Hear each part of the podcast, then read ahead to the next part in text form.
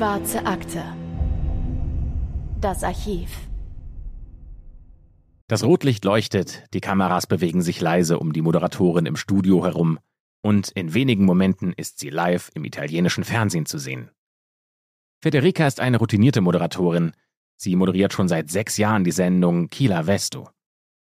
Ihre Interviewpartnerin, die ist auch schon auf dem großen Bildschirm neben Federica zu sehen. Es ist eine Frau, die etwa Mitte 40, Anfang 50 Jahre alt ist, und ihre roten Haare, die lassen sie jugendlich frisch wirken, nur in ihrem Gesicht, da sind die Strapazen der letzten Tage und Wochen deutlich zu erkennen. Federica kennt diese Situation. Sie weiß, dass Menschen, die nicht täglich vor der Kamera stehen, unsicher werden können, wenn das Rotlicht leuchtet, und deswegen hat Federica sich gewissenhaft vorbereitet. Auf ihren Moderationskarten stehen Fragen und Fakten, die die Zuschauer brennend interessieren, aber mit einer Sache hat Federica nicht gerechnet. Die rothaarige Frau auf dem Bildschirm reagiert überhaupt nicht. Sie zeigt keine Reaktion, fast so, als ob sie gar nicht anwesend wäre. Aber wie soll man auch reagieren, wenn man live im Fernsehen vor Tausenden von Zuschauern die schlimmste Nachricht überbracht bekommt, die eine Mutter erhalten kann? Es ist der 6. Oktober 2010 und an diesem Tag startet die sechste Staffel von Kieler Visto. Die rothaarige Frau sitzt am Esstisch, neben ihrer Familie, in ihrer Wohnung in Avetrana und blickt in die laufende Kamera. Hinter der Kamera steht eine Reporterin. Die unterhält sich mit der Moderatorin im Studio. Hinter dem Equipment der Fernsehleute steht die Nichte der rothaarigen Frau und weint. Die Moderatorin sagt wieder etwas. Sie sagt, Verstehen Sie, was hier passiert? Dann herrschen einige Sekunden Stille, bis die rothaarige Frau antwortet, Ich versuche es. Im Studio geht die Moderatorin mit den blonden Haaren nun auf und ab. Sie hat mittlerweile wieder die Moderationskarten in die Hand genommen blickt abwechselnd zur Kamera und dann wieder auf die rothaarige Frau auf dem Bildschirm.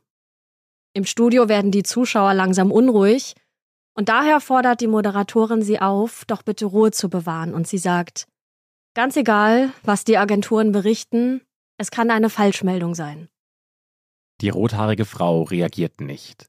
Sie schaut nur in die Kamera, dann mal nach links und nach rechts und sie sitzt ruhig am Tisch, die Moderatorin will wissen, wie können sie so gefasst sein und geht selbst derweil im Studio auf und ab. Und Federica sagt, ich hoffe, wir können diese Nachricht live widerlegen. Dann hält sie kurz inne und spricht weiter, klar und deutlich, und sagt, Sie haben eine Leiche gefunden. Das ist die Nachricht, die wir Ihnen am liebsten erspart hätten. Die Frau auf dem Bildschirm rührt sich immer noch nicht. Deswegen fragt die Moderatorin, haben Sie verstanden, was ich Ihnen gesagt habe? Die rothaarige Frau starrt sie einfach nur an und sagt, ich habe verstanden. Auf einem weiteren Bildschirm im Studio, neben der rothaarigen Frau, taucht das Bild eines Mannes auf. Der trägt einen Hut. Dann sind viele Journalisten zu sehen. Und Blaulicht. Und dann wird die Übertragung zu der rothaarigen Frau abgebrochen. Und damit herzlich willkommen zu einer neuen Folge der Schwarzen Akte mit Christopher Bücklein. Und mit Anne Lugmann. Schön, dass ihr da seid. Doch bevor wir in diese Folge starten, möchten wir eine Triggerwarnung aussprechen. Denn in dieser Folge geht es um Gewalt. Insbesondere um Gewalt gegen Kinder. Wenn ihr euch also von diesen Themen getriggert oder belastet fühlt, dann hört euch diese Folge bitte nicht an oder in einem Umfeld, in dem ihr euch sicher fühlt. Wenn ihr selbst von Gewalt betroffen seid, dann schaut bitte in die Show Notes, denn dort findet ihr ein paar Links zu Hilfsangeboten. Die Sendung Kila Visto ist in Italien sowas wie in Deutschland Aktenzeichen XY ungelöst. Und bevor im Oktober 2010 diese Sendung ausgestrahlt wird, von der wir gerade gesprochen haben, da hat sich niemand für die Stadt Avetrana interessiert. Diese Stadt in Süditalien war vorher noch nie wirklich in den Schlagzeilen, weil sie auch ziemlich klein ist. Da wohnen knapp 7000 Menschen und die waren noch nie vorher Mittelpunkt in einer Talkshow. Dieser Ort, der ist idyllisch. Da gibt's Olivenbäume, es gibt ein paar Gräber aus der Steinzeit, normannische Steine, Häuser und Bauernhöfe, also eigentlich gibt's da nichts, was irgendwie für das Fernsehen und die großen Nachrichten interessant wäre. Wäre da nicht der Fall, über den wir heute sprechen, der am 26. August 2010 begonnen hat. Es ist ein Donnerstagvormittag, als die 15-jährige Sarah mit ihrer Cousine Sabrina und einer Freundin zum Baden am Strand verabredet ist. Kurz nach dem Mittagessen verlässt sie das Haus, winkt noch ihrer Mutter, schnappt sich ihr Badetuch und geht aus der Tür. Es sind nur wenige hundert Meter bis zum Haus ihrer Cousine. Dort wollen die drei sich treffen. Sarahs Mutter und ihr Mann streichen an diesem Donnerstag im Haus. Die Mutter ist gerade dabei aufzuräumen, als ihre Nichte Sabrina, also Sarahs Cousine, vorbeikommt. Sie fragt, ob Sarah zu Hause ist. Und das ist der Moment, in dem sich das Leben der Familie komplett verändern wird. Denn Sarah ist nicht da. Die ist ja schon zum Baden aufgebrochen und sollte eigentlich ja bei Sabrina sein. Doch das ist sie offensichtlich nicht. Natürlich versucht Sarahs Mutter, ihre Tochter direkt auf dem Handy zu erreichen, aber das ist ausgeschaltet. Die Mutter macht sich natürlich große Sorgen und beschließt daher, zusammen mit ihrem Mann im Auto durch die Gegend zu fahren, um nach der Tochter zu suchen. Aber nach nur wenigen Straßen geben Mutter und Vater die Suche auf, denn das alles bringt nichts. Stattdessen fahren sie zur Polizei. Sarahs Mutter geht zusammen mit ihrer Schwester und der Nichte Sabrina kurz nach 15 Uhr zum Polizeirevier. Um 15.15 Uhr wird Sarah als vermisst gemeldet. Sarahs Mutter und Sabrina erzählen der Polizei, was passiert ist, zum Beispiel wie Sabrina Sarah um 14.25 Uhr eine SMS geschickt hätte, in der stand Mach dich fertig, wir fahren ans Meer. Nur drei Minuten später schreibt sie wieder Hast du meine Nachricht bekommen? Und kurz darauf klingelt Sabrinas Handy, ganz kurz. Damals war das üblich, vielleicht kennt ihr das auch noch, denn SMS und Telefonieren, das war damals teuer, gerade für junge Menschen. Deswegen hatte man so eine Art Signal untereinander, dass man sich angeklingelt hat, um zu bestätigen, dass man eine Nachricht bekommen hat oder dass gerade irgendwas Wichtiges ansteht. Sabrina geht also in diesem Moment nach dem Anklingeln davon aus, dass sich Sarah gleich auf den Weg zu ihr macht, wo die beiden sich dann mit einer Freundin treffen und zum Strand fahren wollen. Sarahs Mutter erzählt, dass sich Sarah kurz vorher noch ein Cordon Bleu gemacht hat und dann mit einem Strandtuch durch die Tür gegangen sei. Sie trug an diesem Tag ein rosa T-Shirt, eine kurze Hose, hatte einen Rucksack dabei, ihr Strandtuch und ihr Handy. Das letzte, was Sarah zu ihrer Mutter gesagt hat, war Ciao Mama. Seitdem hat sie ihre Tochter nicht mehr gesehen. Die Polizei macht sich jetzt erstmal einen ersten Eindruck der Familie und von der 15 Jahre alten Sarah. Sie ist ein blondes und hübsches Mädchen, das Tiere mag und Poster an der Kinderzimmerwand hat, zum Beispiel von ihrer Lieblingssängerin Avril Lavigne. Sarahs Vater arbeitet in Norditalien und sieht seine Familie nicht so häufig, aber immer noch häufiger als Sarahs Bruder, der nur zweimal im Jahr zu Besuch in die Heimat kommt. Er arbeitet in Mailand, das heißt, Sarah ist meistens bei ihrer Mutter alleine. Sarahs Tagesablauf sieht normalerweise folgendermaßen aus. Sie geht zur Schule, macht nachmittags Hausaufgaben und trifft sich dann mit ihrer Cousine. Sie ist gern unter Leuten, das erzählt Sarahs Mutter, und sie mag es nicht alleine zu sein. Die Geschichte von Sarah ist auch in einer italienischen Sky Crime Doku nacherzählt worden, aus dieser Doku haben wir sehr viele Infos über diesen Fall, deswegen haben wir euch die ganze Staffel mit diesem Fall in den Shownotes verlinkt. Wenn ihr euch intensiver mit diesem Fall auseinandersetzen wollt, dann schaut euch doch gerne diese Doku an. Sarah hat eine enge Beziehung zu ihrer Tante Cosima, der Schwester ihrer Mutter und auch zu ihrer Cousine Sabrina. Die Familie wohnt nur wenige hundert Meter entfernt und Sarah besucht sie oft. Sabrina ist ein paar Jahre älter als Sarah, schon Anfang 20, aber die beiden sind enge Freundinnen. Sabrina nimmt Sarah immer mit, wenn sie sich mit ihren Freunden trifft. Sarahs Mutter freut sich darüber, denn Sabrina wäre perfekt für Sarah. Sie raucht nicht, sie trinkt nicht, sie wäre verantwortungsbewusst und sie würde auch darauf aufpassen, dass es Sarah gut geht. Die beiden Cousinen wachsen also mehr oder weniger gemeinsam auf. Und deswegen ist es auch nicht ungewöhnlich, dass Sarah sich an diesem Donnerstagnachmittag, von dem wir euch heute erzählt haben, auf den Weg zu Sabrina macht. Aber was ungewöhnlich ist, ist, dass sie dort nie ankommt. Die Polizei versucht, die Familie erstmal zu beruhigen. Denn es kann ja auch gut sein, dass Sarah einfach mit irgendeinem Freund abgehauen ist. Für Sarahs Mutter allerdings ist das keine Möglichkeit, denn ihre Tochter hatte gar keinen Freund. Sie würde auch nicht einfach so weglaufen. Genau das ist aber zunächst die Theorie der Polizei. Ein Beamter erzählt in der Sky-Doku, dass es in Kleinstädten nun mal häufig vorkommen kann, dass Mädchen abhauen würden. Mit ihrem Freund oder nach einem Streit mit der Mutter zum Beispiel. Normalerweise seien die Kinder nach wenigen Stunden dann aber auch wieder da. Auch Sarahs Bruder versucht, seine Mutter zu beruhigen. Er ist immer noch in Mailand, aber er ruft immer wieder an und glaubt, dass Sarah vielleicht bei Freunden ist. Als seine Mutter ihn abends anruft und Sarah aber immer noch nicht wieder da ist, da macht auch er sich langsam Sorgen. Als Sarah dann auch am nächsten Morgen noch nicht zurück ist, da herrscht in der Familie blanke Panik. Sarahs Mutter ist überzeugt, ihre Tochter wurde entführt. Aber die Polizei glaubt immer noch, dass das Mädchen ausgerissen ist. Die Ermittler überlegen, ob Sarah vielleicht zu ihrem Bruder nach Mailand unterwegs sein könnte, weil sie ihn so sehr vermisst. Die Ermittler fangen an, sich im Familienumfeld von Sarah genauer umzusehen und finden heraus, dass die Beziehung zwischen Sarah und ihrer Mutter vielleicht nicht die typische Mutter-Tochter-Beziehung ist. Es gibt Journalisten, die schreiben, dass die beiden eher distanziert wären, denn Sarahs Mutter, die ist eine Zeugin Jehovas und Sarah nicht. Als Sarah älter wurde, wollte sie Weihnachten und Geburtstage feiern. Und diese Feste gibt es bei den Zeugen Jehovas nicht, beziehungsweise es ist verboten, sie zu feiern. Sarah verbringt ihre Geburtstage daher bei ihrer Tante Cosima und ihrer Cousine Sabrina und feiert mit den beiden auch Weihnachten. Und da ist übrigens auch ihre Mutter mit dabei. Es gibt auch ein Foto von Sarah, das sie beim Anschneiden einer Geburtstagstorte zeigt. Und mit darauf auf diesem Foto sind auch ihre Tante und Cousine. Für Sarahs Mutter geht das überhaupt nicht, denn was bringen die ihrer Tochter bei? Das fragt sie später in einer Doku, in der sagt sie, dass sie hinter dem Rücken ihrer Mutter tun kann, was sie will.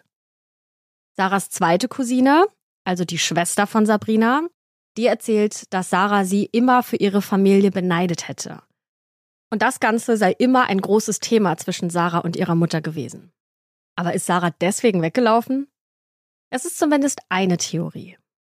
Eine andere Theorie rückt Sarahs Vater in den Fokus, denn die Polizei findet heraus, dass der offenbar Probleme mit der Justiz hat und sich mit ziemlich zwielichtigen Leuten getroffen hat. Genauer wird das leider nicht beschrieben, aber es entsteht die Vermutung, dass Sarah vielleicht an die falschen Leute geraten ist oder Rache ein Motiv für ihr Verschwinden sein könnte, um es ihrem Vater heimzuzahlen.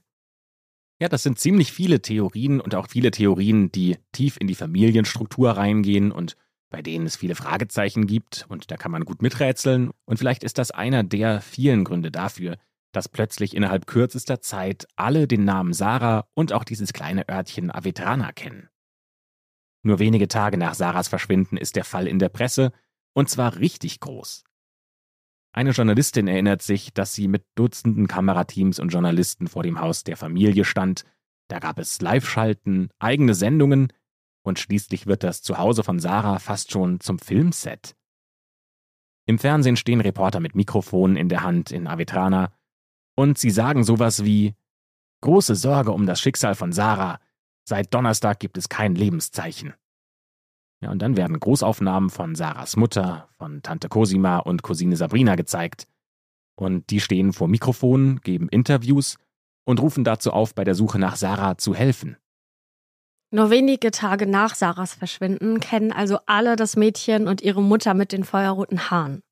Alle hätten gewollt, sagt Sarahs Mutter später, dass wir darüber reden, damit Sarahs Fall im Gedächtnis bleibe denn sonst kämen die Ermittlungen nicht voran. Die Familie will, dass Sarahs Bild von so vielen Menschen wie möglich gesehen wird. Besonders Cousine Sabrina taucht oft im Fernsehen auf. Eine Journalistin beschreibt sie später sogar als hartnäckige Erscheinung. Sabrina sei wirklich überall im TV gewesen, hätte an mögliche Entführer appelliert und ihre Meinung geäußert. Sabrina organisiert auch eine Mahnwache für Sarah, Sie lässt T-Shirts drucken und unterstützt die Suche, wo sie nur kann. Auch Sabrina glaubt nicht, dass ihre Cousine einfach weggelaufen ist, denn sie sagt in einem Interview, ohne Geld, Kleidung und Essen? Sie hat noch Termine gemacht. Das ergibt keinen Sinn. Auch die Polizei in Avetrana ermittelt jetzt in alle Richtungen.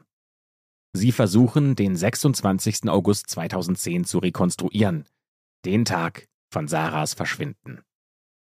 Der Weg von ihrem Haus zu Sabrina ist genau 492 Meter lang. Und die Ermittler klopfen an jede Tür, befragen jeden, den sie sehen, suchen nach Überwachungskameras und starten eine groß angelegte Suche in der Umgebung. Nur nachts wird diese Suche unterbrochen. Tagelang durchkämmen Hundertschaften das Gelände, durchsuchen leerstehende Gebäude und eine Hundestaffel und Hubschrauber sind auch mit dabei. Und diese Suche geht so mehrere Wochen lang. Also halten wir kurz fest an der Stelle. Nach Sarah wird also in Avetrana und Umgebung gesucht. Der Fall ist fast jeden Tag in den Medien, in den Zeitungen schreiben sie darüber und Reporter berichten in Fernsehsendungen live vor Ort. Die Familie von Sarah gibt zahlreiche Interviews und Sarahs Mutter rechnet so langsam mit dem Schlimmsten. Zitat Wenn so viele Tage vergehen, ich mache mir große Sorgen, dass ihr etwas zugestoßen ist. Ja, und dann, 35 Tage nach Sarahs Verschwinden, da kommt wieder Bewegung in den Fall. Denn es wird etwas sehr Bedeutendes gefunden, nämlich ein Handy. Es ist ein silbernes Vodafone-Handy. Daran sind Anhänger, die auch an Sarahs Handy waren. Aber es ist was komisch, denn der Akku und die SIM-Karte fehlen. Außerdem ist das Handy fast verbrannt. Das Handy wird auf dem Gelände eines verlassenen Hofs gefunden, in der Nähe von Olivenbäumen. Davor ist ein großer dunkler Brandfleck auf dem Boden. Ja, und ab diesem Moment fängt der Fall an, richtig merkwürdig zu werden. Denn derjenige, der das Handy gefunden hat, ist Sarahs Onkel Michele. Er ist der Mann von Tante Cosima und der Vater von ihrer Cousine Sabrina, und er erzählt, dass er das Handy zufällig bei der Arbeit unter einem Olivenbaum gefunden hat. Er hätte erst gedacht, dass es das Telefon eines Kollegen ist, hätte dann aber die Anhänger bemerkt und Sabrina angerufen. Und die konnte bestätigen, dass das Sarahs Handy ist. Das Ganze klingt schon ziemlich merkwürdig, oder? Die Polizei nimmt Michele also für eine Befragung mit aufs Revier. Sarahs Bruder erzählt in der Sky-Doku, dass es Onkel Michele total mitgenommen hat, dass ausgerechnet er das Handy gefunden hat. Michele spielt bei den Ermittlungen der Polizei bisher eigentlich keine wirkliche Rolle, aber es hatte ihn auch niemand zuvor befragt, denn alle suchen ja nach Sarah. Onkel Michele ist ein ruhiger Typ, ein harter Arbeiter und ein Mensch, über den man nicht schlecht reden könne. So sagt es Sarahs Mutter. Täglich schuftet er stundenlang auf den Feldern Avetranas. Er arbeitet hart für seine Familie und braucht selbst nur wenig. Er sei nie jemandem zur Last gefallen. Das sagt auch Micheles Bruder. Er ist ein anständiger und höflicher Mensch. Er und seine Frau, also Tante Cosima, die haben geheiratet und lange Zeit in Deutschland gelebt, bevor sie dann mit ihrer Tochter Sabrina nach Avetrana gekommen sind. Natürlich bekommen auch die Medien mit, dass es ausgerechnet der Onkel der Vermissten ist, der das Handy gefunden hat, und bringen diese Story ganz groß raus. In Talkshows wird diskutiert, wie merkwürdig das wäre, dass es ausgerechnet Michele war, der das Handy gefunden hat, und alle fragen sich, ob das nur ein komischer Zufall war. Zu dieser Frage werden auch Sarahs Mutter und Tante Cosima live im Fernsehen befragt, und Tante Cosima sagt, dass sie glaubt, dass ihr Mann ehrlich wäre. Sarahs Mutter meint, ich verdächtige alle, aber niemanden konkret. Auch Michele äußert sich im Fernsehen. Dabei steht er vor der Garage seines Hauses und Dutzende Mikrofone ragen ihm ins Gesicht. Er redet und redet. Eine Journalistin erinnert sich später, dass er mit Tränen in den Augen vor der Garage stand und einfach nicht aufgehört hätte zu sprechen. Er sagt, dass er fühlt, dass irgendjemand Sarah weit weggebracht hätte, und irgendwann kommen in diese Szenerie Tante Cosima und Cousine Sabrina dazu. Und als Onkel Michele die Garage öffnen will, da holt Cosima ihn weg und sagt ihm, dass er den Mund halten soll. Ja, und dann verschwinden alle drei. Irgendwie wirkt das alles extrem merkwürdig. Ja, und die Polizei, die macht ihre Arbeit und verhört alle Familienmitglieder von Sarah, ob die vielleicht mehr wissen, als sie zugeben wollen.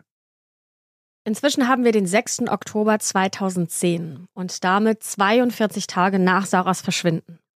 Unzählige Journalisten und Journalistinnen haben sich vor dem Polizeirevier in Avetrana eingefunden und irgendwas scheint dort drin vor sich zu gehen. Aber was genau, das wissen die Leute draußen nicht. Währenddessen läuft im Fernsehen gerade die Sendung Killer Visto, mit der ja unser Fall heute angefangen hat. Eine Sendung, in der Vermisstenfälle vorgestellt werden. Und es ist gerade der neue Staffelstart. Und der Fall Sarah ist Thema Nummer eins. Sarahs Mutter und ihr Bruder sind live zugeschaltet und sitzen am Esstisch. Hinter ihnen die Reporterin der Sendung und die blonde Moderatorin, die schaltet immer wieder zu ihnen, stellt Fragen und dann passiert das Unfassbare. Die Moderatorin berichtet, dass gerade eben eine Leiche gefunden wurde. Und die Kamera, die hält voll drauf und zeigt das teilnahmslose Gesicht von Sarahs Mutter. Mehrere Minuten lang berichtet die Moderatorin Federica darüber, dass es Neuigkeiten in diesem Fall gebe und dass eine Person verhaftet worden wäre.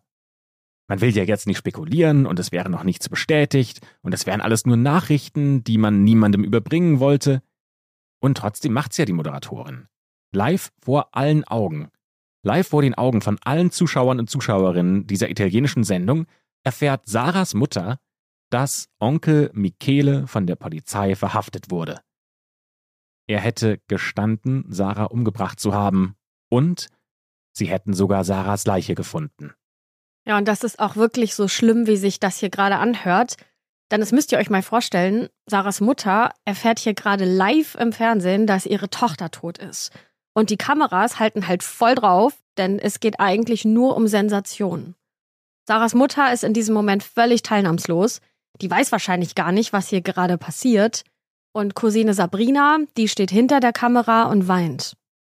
Nach viel zu langer Zeit sagt die Moderatorin dann schließlich, wir unterbrechen die Übertragung. Aber da ist das Spektakel noch nicht vorbei. Denn als Polizeiautos mit Blaulicht aus Avetrana raus in die Umgebung fahren, da rasen unzählige zivile Autos hinterher. Es gibt Aufnahmen, die zeigen, wie an einer Landstraße Dutzende Autos parken und wie die Polizei ein Gelände absperrt, wie sie einen zugeschütteten Brunnen ausheben und in das kleine Loch reinfilmen. Was man auf diesen Bildern zum Glück nicht sehen kann, ist, dass dort unten am Brunnen eine Leiche liegt. Die Polizei veröffentlicht dann, dass Onkel Michele in einem mehrstündigen Verhör noch am Abend der Fernsehsendung den Mord an Sarah gestanden hätte. In den Polizeiakten steht, was Sarahs Onkel Michele den Ermittlern erzählt hat. Er sagt, Sarah wäre plötzlich bei ihm in der Garage aufgetaucht, während er einen kaputten Traktor reparieren wollte. Er sagt, er wäre an diesem Augusttag nicht er selbst gewesen, und er würde selbst nicht wissen, warum er Sarah ein Seil um den Hals gelegt hätte. Er sagt, er hätte sie missbrauchen wollen und hätte sie dann getötet. Die Ermittler gehen davon aus, dass er das Handy dann behalten und versteckt hat und dass er Sarahs Sachen vor dem Olivenbaum auf dem Gelände eines verlassenen Hofs in der Nähe verbrannt hat. Sarahs Bruder sagt später in der Sky-Doku, die wir euch schon empfohlen haben, dass manche vermuten, dass Michele vielleicht ein schlechtes Gewissen gehabt haben könnte und dass er gewollt hätte, dass man ihm auf die Spur kommt. Denn warum sonst hätte er Sarahs Handy der Polizei übergeben, nachdem er es gefunden hatte? Die Reaktionen auf das Geständnis von Onkel Michele, die sind überall in den Medien zu finden. Menschen werden auf der Straße befragt. Und einige von ihnen fordern die Todesstrafe für den Mann. Ein Bild ist besonders krass, denn eine Horde Journalisten und Journalistinnen steht vor dem Haus von Tante Cosima und Cousine Sabrina, der Familie von Onkel Michele. Ein Mikrofon wird an die Gegensprechanlage gedrückt und so gibt Sabrina ein Interview und erzählt, dass ihr Vater für seine Tat büßen müsse. Niemand habe einen Verdacht gehabt, sagt sie. Er habe nicht nur sie, sondern ganz Italien getäuscht. Währenddessen wird Sarahs Leiche obduziert. Ihr Körper ist so stark verwest, weil sie so lange in dem Brunnen lag, und trotzdem kann die Gerichtsmedizin herausfinden, dass Sarah stranguliert wurde.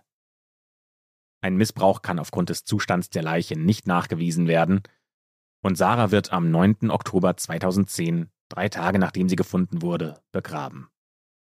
Wieder sind unzählige Kameras mit dabei. Die Zeremonie ist stundenlang im Fernsehen zu sehen. Das Haus und die Garage von Onkel Michele, die sind fast zu einer Art Pilgerstätte geworden, weil so viele Menschen vorbeikommen. Sarahs weißer Sarg wird durch eine riesige Menschenmenge getragen. Sarahs Mutter sitzt so teilnahmslos vor der applaudierenden Menschenmenge wie drei Tage zuvor in der Fernsehsendung.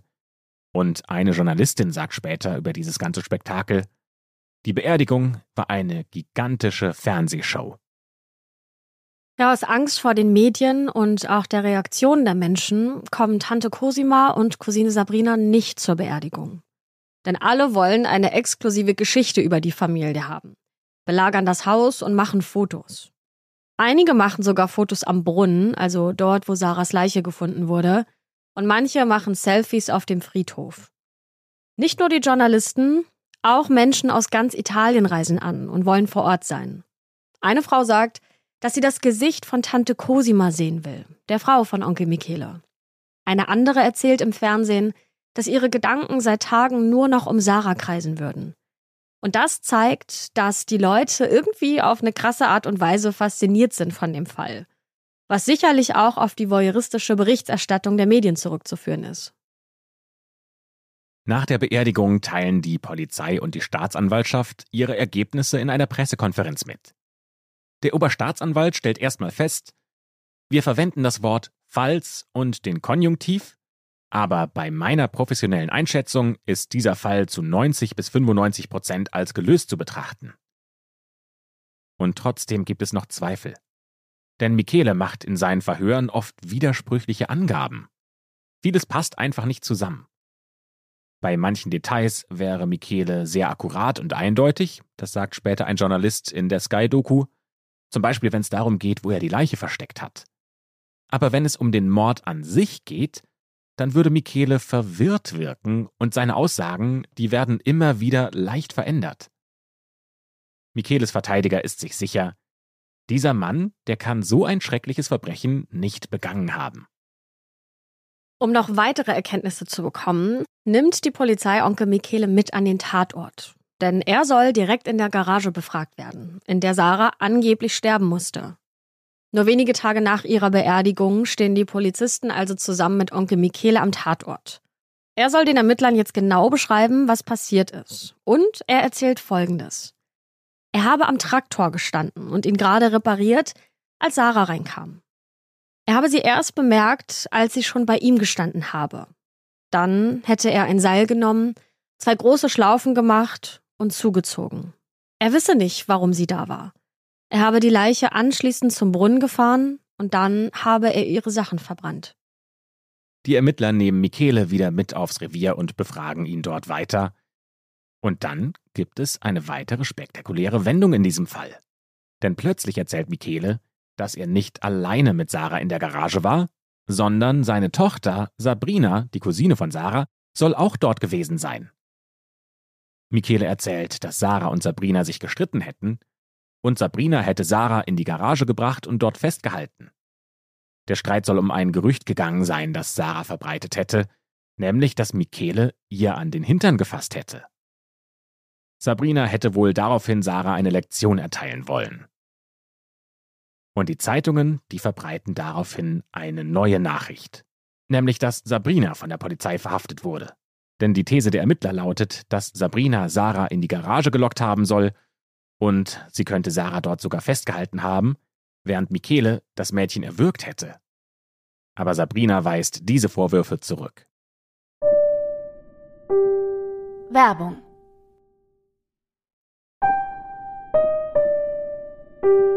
Werbung Ende. Und dann überschlagen sich die Ereignisse. Denn die Reporter an Avetrana gehen wieder auf Live-Sendung. Denn Onkel Michele hat seine Aussage schon wieder geändert.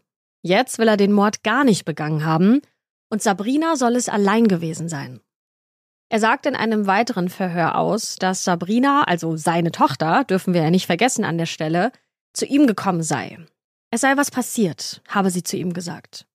Dann seien beide auf die Straße gelaufen und dort habe Sarah auf dem Boden gelegen. Er habe sich dann um die Leiche kümmern müssen und ein Gürtel soll bereits um Sarahs Hals gelegen haben. In den Zeitungen stehen damals Schlagzeilen wie Sabrina wegen Mordes angeklagt. Absurd, ich bin unschuldig. Oder Sabrina schreie aus der Zelle. Ich bin unschuldig, bitte helft mir. Das ist eine ziemlich krasse Wendung, die hier gerade in diesem Fall passiert, denn plötzlich ist die Cousine angeklagt, die ja vor einigen Wochen noch eine Mahnwache für Sarah organisiert hat, Interviews gegeben hat und bei der Suche nach der Vermissten geholfen hat. Eine Journalistin erzählt, dass sie das Verhalten von Sabrina aufgesetzt findet. Sie könnte ganz bewusst falsche Aussagen gemacht haben, um alle Menschen in die Irre zu führen. Ja, und mittlerweile hat die Polizei auch ein neues Motiv für die Tat, und das lautet Eifersucht. Und jetzt werden Sarahs Tagebücher ausgewertet.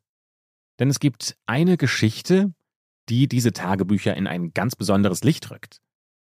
Am Abend des 26. August, dem Abend von Sarahs Verschwinden, wäre Sabrina bei Sarahs Mutter vorbeigekommen und hätte die Tagebücher gesucht. Sabrina hätte gesagt, dass vielleicht irgendwas darin stehen würde, was dabei helfen könnte, herauszufinden, wo Sarah ist. Ja, und Sarahs Mutter hätte Sabrina die Tagebücher mitgegeben, und die beiden hätten sich darauf geeinigt, dass sie diese Tagebücher nicht zur Polizei geben, weil wahrscheinlich nichts Interessantes daran steht. So sagte Sabrina später. Aber dass genau jetzt dieses Verhalten von Sabrina Sarahs Mutter verdächtig vorkommt, das ist ja klar. Und da steht auch einiges Interessantes in diesen Tagebüchern. Zum Beispiel erwähnt Sarah nirgendwo sexuellen Missbrauch. Das ist natürlich nicht automatisch ein Beweis, dass der nicht passiert ist, aber es entlastet Onkel Michele und die Theorie bzw. das Gerücht, dass er Sarah vor ihrem Tod belästigt haben soll.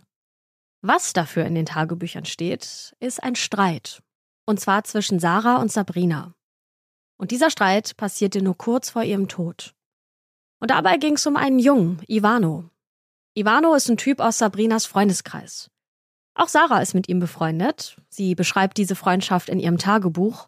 Und sie schreibt weiter, dass Sabrina offenbar nahezu besessen von Ivano ist. Er sei Sabrinas große Liebe. Und so kommt es, dass Sabrina und Ivano als Pärchen im Fokus der Polizei stehen. Ihre Beziehung wird bis ins kleinste Detail analysiert und schließlich auch in den Medien abgedruckt. Eigentlich sollen die beiden Freunde gewesen sein, aber sie hätten wohl was miteinander gehabt. Sarah hätte davon gewusst und hätte es ihrem Bruder erzählt, und wie das mit so Gerüchten ist in so kleinen Orten, bald hätte das ganze Dorf davon gewusst. Für uns klingt das jetzt wie keine große Sache, aber der Oberstaatsanwalt erklärt in der Sky-Doku, dass im Umfeld von Avetrana, diesem kleinen Städtchen auf dem Land, da wäre das schon ein großes Ding gewesen. Denn die Dinge, die sind hier eben ein bisschen anders, und gerade wenn es um die Unbescholtenheit eines Mädchens geht, dann wäre das deutlich konservativer, als wir das hier vielleicht heute kennen. Die Verteidigung von Sabrina ist allerdings davon überzeugt, dass sie es nicht war. Sie und Sarah seien gute Freundinnen und ja auch noch dazu Cousinen gewesen, und sie glauben, dass es gar keinen richtigen Streit gegeben hat. Auch die Freunde, mit denen sie am Abend vor Sarahs Tod unterwegs waren, die sagen aus, dass es keinen Streit gab. Zumindest ist das die erste Version. Erst nach stundenlangen Befragungen sagen sie, es habe doch einen Streit zwischen Sarah und Sabrina gegeben. Das kritisiert die Verteidigung, denn die Vernehmungen seien nicht immer unumstritten gewesen. Sie suggerieren also, dass die Ermittler so lange gefragt haben könnten, bis die Freunde was anderes erzählt haben. Aber das ist alles nur reine Spekulation. Ja, dann sind da aber doch noch die SMS-Nachrichten. Die Verteidigung sagt, die entlasten Sabrina. Denn Sabrina wäre zu dem Zeitpunkt, als die Nachrichten geschickt wurden, zu Hause gewesen. Aber die Anklage geht davon aus, dass Sabrina sich selbst diese Nachrichten geschickt hat und sich selbst von Sarahs Handy aus angerufen hat. Die Anklage vermutet, Sarah wäre zu diesem Zeitpunkt schon tot gewesen. Aber passt diese Theorie überhaupt in das restliche Bild in diesem Fall? Es gibt Zeugen, die Sarah gegen 14.30 Uhr auf der Straße gesehen haben wollen, und wenn das tatsächlich stimmt, dann hat Sarah die Nachrichten bekommen, bevor sie bei Sabrina war. Dann gibt es aber auch Zeugen, die sagen, dass sie Sarah schon um kurz vor 14 Uhr auf der Straße gesehen hätten, also eine halbe Stunde früher, dann könnte tatsächlich Sabrina sich selbst die Nachrichten von Sarahs Handy geschickt haben, so quasi als Tarnung. Die Verteidigung argumentiert allerdings folgendermaßen, sie sagen, so viel Kaltblütigkeit trauen wir ihr nicht zu. Die Staatsanwaltschaft sagt, wir schon. Denn Sabrina hätte sich ja auch in der Presse präsentiert. Sie hätte genau gewusst, was sie getan hat und was sie tun musste, um sich selbst ein Alibi zu geben. Also halten wir bis zu diesem Zeitpunkt fest, es gibt Zeugen, die Sabrina entlasten, aber es gibt auch Zeugen, die sie belasten. Vielleicht erinnert ihr euch ja noch an diese dritte Freundin, mit der Sabrina und Sarah zum Strand fahren wollten. Denn die sagt aus, dass Sabrina sie auf der Straße begrüßt habe, als sie an jenem Donnerstagnachmittag mit dem Auto ankam. Und das sei unüblich gewesen, denn es war heiß und normalerweise hätten sie sich auf der überdachten Veranda getroffen. Als diese dritte Freundin ankam, da sei Sabrina sehr aufgeregt gewesen. Sie habe Sarah angerufen, aber niemand habe geantwortet. Und dann habe Sabrina immer wieder gesagt, Sie haben sie, Sie haben sie. Sabrina sagt später, dass sie das erst viel später gesagt hätte, als sie wusste, dass Sarah verschwunden ist. Die Polizei findet das verdächtig. Sabrina passt ihre Freundin vor dem Haus ab und scheint nervös zu sein und auch aufgeregt. Das sind also weitere Indizien, die der Meinung der Ermittler nach für Sabrina als Täterin sprechen. Wir springen ein bisschen weiter nach vorne in dem Fall. Mittlerweile ist Weihnachten 2010 und dieser Fall wendet sich noch einmal, ja fast komplett. Michele sitzt immer noch in Untersuchungshaft. Aber er nimmt jetzt seine Aussage zurück. In einem Weihnachtsbrief, den er seiner Tochter schreibt, steht, dass ihn seine Anwälte falsch beraten hätten. Er hätte seine eigene Tochter beschuldigen sollen, und Michele widerruft seine Aussage und will seine Tochter Sabrina entlasten. Seine Anwälte vermuten, dass Michele das macht, weil er unter Druck von außen steht. Seine eigenen Anwälte klagen Michele sogar selbst an wegen Rufmord, weil Michele ja jetzt die Anwälte beschuldigt, miese Arbeit gemacht zu haben. Sie finden, sie hätten Michele zu nichts gezwungen und sie hätten ihn nicht falsch beraten. Ja, und diese ganze Situation, die ist natürlich ein riesiges Durcheinander. Ja, und diese ganze Situation muss ja vor allem für Sarahs Mutter grauenvoll gewesen sein. Erst ist der Mann ihrer Schwester im Fokus der Ermittlungen und jetzt ja ihre eigene Nichte. Später sagt sie dazu, ich habe mich so in ihr getäuscht. Ich habe immer gedacht, dass sie ein gutes Mädchen ist, ein guter Mensch. Sie hat uns hinters Licht geführt, ihre dunkle Seite verborgen. Sie muss viel Abneigung und Hass in sich tragen. Sowas überkommt einen doch nicht in fünf Minuten. In einer Fernsehsendung wird Sarahs Mutter auch gefragt, ob sie seitdem mit ihrer Schwester Cosima gesprochen habe. Und das verneint sie. Sarahs Mutter sagt, Cosima verschweigt etwas. Durch diese krasse Wendung ist Avetrana jetzt wieder in jeder Fernsehsendung zu sehen und die Reporter sind wieder im Ort.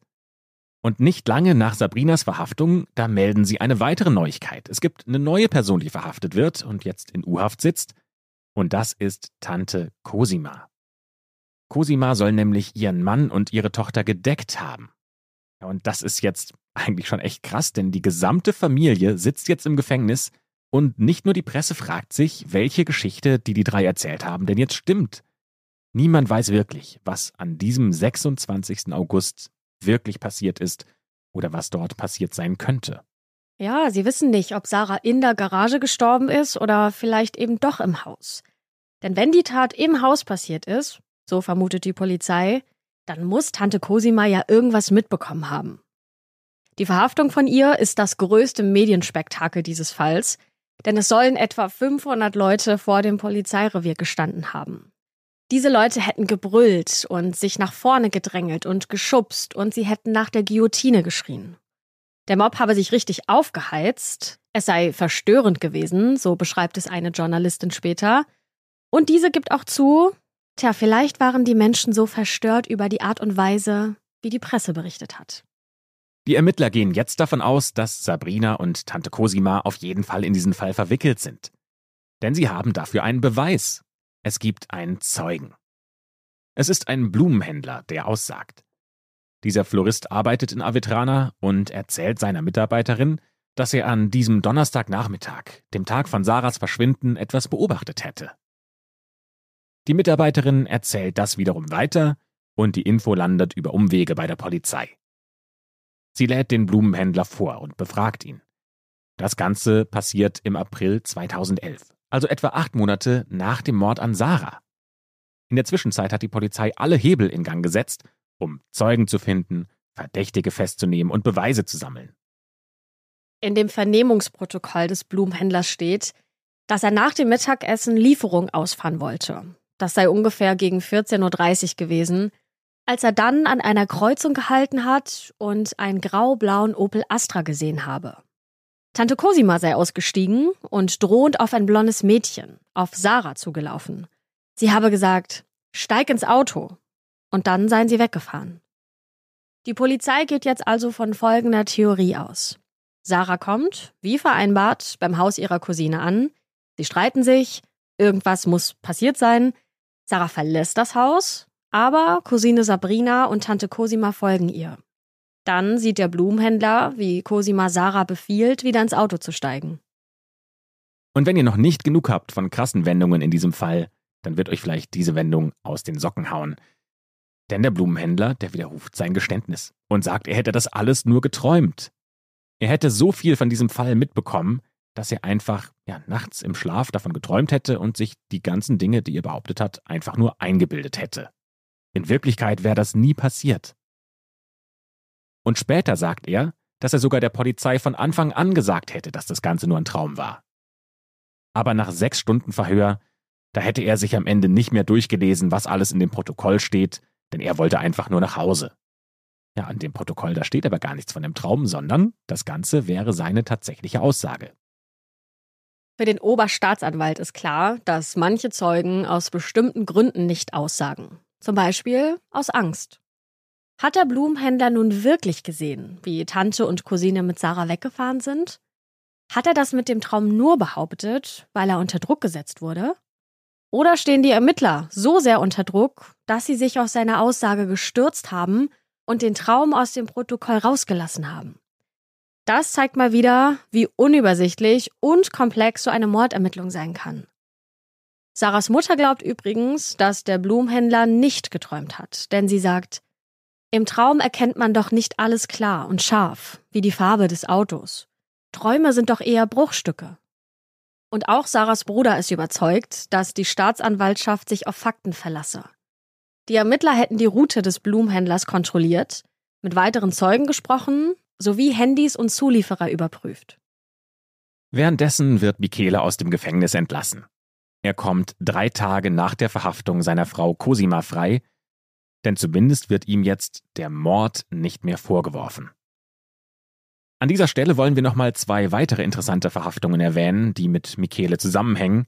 Die Polizei geht nämlich weiterhin davon aus, dass Michele die Leiche von Sarah versteckt hat, nachdem Sabrina und Cosima sie gemeinsam ermordet hatten. Aber Michele hätte das nicht alleine gemacht, sondern er hätte Hilfe von seinem Bruder und seinem Neffen gehabt. Am Tag von Sarahs Verschwinden ruft Onkel Michele nämlich seinen Bruder an, gegen 14 Uhr. Die Polizei will natürlich wissen, warum er das gemacht hat, und der Bruder von Michele sagt aus, dass es bei Michele im Haus einen Streit gegeben hätte.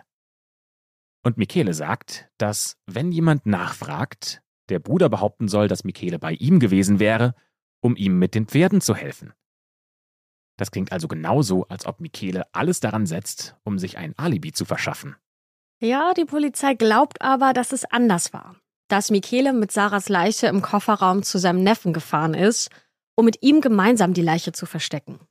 Dann ruft Michele kurz nach 15 Uhr nochmal bei seinem Bruder an. Vielleicht will er Hilfe holen, weil die beiden es zu zweit nicht schaffen. So zumindest die Version der Polizei. Fakt ist aber, das fasst ein Journalist später zusammen, es gibt keine Beweise dafür. Es gibt nur diese Anrufe an den Bruder und da könnte es natürlich auch um was ganz anderes gegangen sein. Und wie der Neffe ins Spiel gekommen ist, das wird den Journalisten auch nicht klar. Trotzdem werden Bruder und Neffe verhaftet. Das ist ein absurdes Familiendrama. Und dass das Thema Nummer eins in den Medien ist, das überrascht niemanden. Die Italiener fragen sich, ob es in ihrem Leben vielleicht auch so jemanden gibt wie Tante Cosima oder eine Cousine Sabrina oder so jemanden wie ein Onkel Michele. Alle fragen sich, ob es auch bei ihnen zu Hause in der eigenen Familie passieren könnte. Am 10. Januar 2012, anderthalb Jahre nach Sarahs Tod, beginnt dann der Prozess im Mordfall. Die Hauptangeklagten sind Tante Cosima und Cousine Sabrina. Und Michele wird auch angeklagt, weil er die Leiche beseitigt haben soll und dabei soll er Hilfe gehabt haben. Die Medien nennen dieses Spektakel den Prozess des Jahres. Und natürlich sind auch die Kameras wieder mit dabei. Eine Gerichtssendung überträgt sogar die Bilder aus dem Saal. Und Onkel Michele, der sagt aus und entlastet seine Frau Cosima und seine Tochter Sabrina. Unter Tränen gibt er den Mord an Sarah zu und sagt, dass er es nicht für sich behalten könne. Sabrina beteuert ihre Unschuld. Sie sei nicht eifersüchtig gewesen. Ihr Anwalt bekräftigt, dass die Eifersuchtsgeschichte nur ein Gerücht aus dem Dorf sei, das jetzt vor Gericht gelandet ist. Sabrina ist verzweifelt und weint, während sie befragt wird. Die Reaktionen darauf sind unterschiedlich. Einige Leute halten sie für schuldig, andere sind nicht überzeugt. Und jetzt könnte man vielleicht denken, dass es einen wichtigen Zeugen in dieser ganzen Geschichte gibt, über den wir auch schon gesprochen haben. Es ist ja der Blumenhändler, der das gesehen haben will. Aber der erscheint zwar vor Gericht, sagt aber nicht aus, weil er von der Verhandlung ausgeschlossen wird. Denn gegen ihn wird wegen einer Falschaussage ermittelt. Er hat ja seine Geschichte geändert und sagt, dass er das alles nur geträumt hätte, wie Cosima und Sabrina mit Sarah weggefahren wären. Und wegen dieser Geschichte darf er keine Aussage machen. Dabei wäre seine Aussage ja so wichtig für das Urteil. Ja, und dieses Urteil wird im April 2013 gesprochen. Das Schwurgericht berät sich vier Tage lang und entscheidet, Sabrina und Cosima sind schuldig. Beide werden jeweils zu lebenslanger Haft verurteilt. Michele wird wegen Beseitigung der Leiche zu acht Jahren Gefängnis verurteilt und sein Bruder und sein Neffe, die bekommen auch Haftstrafen. Die Verteidigung kritisiert das Urteil heftig, denn es habe ja gar keine Beweise gegeben, nur Indizien. Cosima und Sabrina stehen unter Schock. Sabrina weint, Cosima sitzt wie versteinert im Gericht. Sarahs Mutter sagt den Journalisten später, dass das die Konsequenzen der Taten ihrer Schwester und Nichte seien. Sie hätten ein Verbrechen begangen. Sarahs zweite Cousine, also Sabrinas Schwester, die glaubt weiter an die Schuld ihres Vaters, Michele. Sie sagt gegenüber Journalisten, wer soll's sonst gewesen sein? Er hat sie zur Leiche geführt, zum Handy, zu der Stelle, wo er die Kleidung verbrannt hat. Was braucht es denn noch? Sie glaubt, dass vielleicht ein Kindheitstrauma der Auslöser für den Mord an Sarah war. Denn an jenem Olivenbaum, wo Sarahs Sachen verbrannt wurden, da soll Michele als Kind angebunden und bestraft worden sein.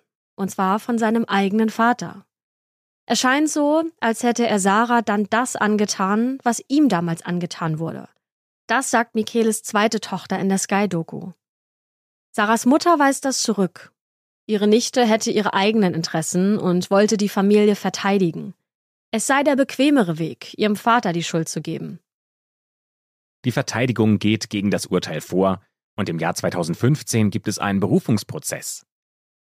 In diesem Prozess bestätigen die Richter allerdings das Urteil aus dem ersten Prozess und am Ende befasst sich sogar der oberste Gerichtshof in Italien mit dem Fall. Aber auch der bestätigt die lebenslangen Haftstrafen für Cosima und Sabrina. Gleich drei Instanzen haben Sabrina und Cosima verurteilt. Insgesamt haben sich 21 Richter mit diesem Fall befasst. Und trotzdem bleiben bei diesem Fall bei vielen Menschen Zweifel zurück. Die Verteidigung, die hat jetzt einen neuen Plan, die will nach Straßburg vor den Gerichtshof für Menschenrechte ziehen, denn die Tatsache, dass der Blumenhändler nicht im Prozess befragt wurde, die hätte einen fairen Prozess verhindert. Der Gerichtshof für Menschenrechte hat die Beschwerde gegen die Urteile von Sabrina und Cosima für zulässig erklärt, aber es gibt in diesem Fall noch kein Urteil. 2019 wird der Blumenhändler wegen Falschaussage zu zwei Jahren und acht Monaten Haft verurteilt. Und im Berufungsprozess wird die Strafe aber als verjährt angesehen. Michele wird 2019 zusätzlich zu 18 Monaten Haft wegen Verleumdung verurteilt, weil er seine Anwälte beschuldigt hat. Die hätten ihn dazu gebracht, Sabrina die Tat anzuhängen. Sabrina und Cosima sitzen immer noch im Gefängnis. Sabrina ist jetzt Mitte 30 und auch Michele sitzt im Gefängnis und beteuert in Briefen weiterhin die Unschuld seiner Frau und Tochter. 2024 wird er voraussichtlich aus dem Gefängnis kommen. Er will sich dann für die Freilassung seiner Familie einsetzen. Was diesen Fall neben dem komplizierten Familiendrama auch einzigartig macht, ist die Rolle der Medien. Ich glaube, wir hatten noch keinen Fall, in dem live im Fernsehen einer Person der Tod ihrer Tochter mitgeteilt wurde und wo die Medien so sehr darauf gegeiert haben, die Reaktionen einzufangen. Man hat in Italien dann zum Beispiel Schlagzeilen lesen können wie Mutter erfährt live im italienischen Fernsehen vom Tod der Tochter. Und ich glaube, das sagt über diesen Fall schon echt viel aus. Was glaubt ihr, ist hier wirklich passiert? Denkt ihr, dass Sarah von ihrer eigenen Cousine und ihrer eigenen Tante ermordet wurde? Oder war der Onkel vielleicht doch beteiligt? Lasst uns eure Gedanken und Theorien doch gerne bei Instagram zukommen, entweder unter dem Post zu der Folge oder auch gerne als DM. Aber bevor wir die schwarze Akte für heute schließen, möchten wir noch ein großes Dankeschön an Michaela aussprechen, denn die hat uns von diesem Fall erzählt und uns darauf aufmerksam gemacht. Und dann ist heute auch noch ein besonderer Moment, denn wir sitzen gerade im Studio, aber nicht alleine, sondern auch mit Sophie und Merle, die ich jetzt gerade auch sehen kann. Und das sind die Gewinnerinnen unseres Ostergewinnspiels. Deswegen hatten wir heute, ja, Besucherin bei der Aufnahme dabei, was ganz besonders war. Und einen letzten Gruß möchte ich gerne oder möchten wir gerne rausgeben an Mandy, denn Mandy hat uns bei Instagram geschrieben und hat eine ganz süße Geschichte erzählt, die ich kurz teilen möchte. Und zwar hört Mandy die Folgen der Schwarzen Akte immer zusammen mit Karl Heinz, der 92 Jahre alt ist und jeden Dienstag Bock hat, sich eine neue Folge der Schwarzen Akte anzuhören und sich schon richtig darauf freut und im Anschluss daran immer mit Mandy über die Fälle diskutiert und sich austauscht. Und das fand ich irgendwie so cool zu lesen, dass uns eben nicht nur, ja, 30-Jährige, ne, was ja so die Hauptzielgruppe auch ist, 20, 30, sondern eben auch jemand, der schon ganz viel erlebt hat, dass der sich auch unsere True Crime Geschichten anhört. Das hat mich besonders gefreut. Also viele Grüße an viele Leute heute und damit ist es Zeit, die schwarze Akte für heute zu schließen. Und dann freuen wir uns, wenn ihr nächste Woche Dienstag wieder mit dabei seid.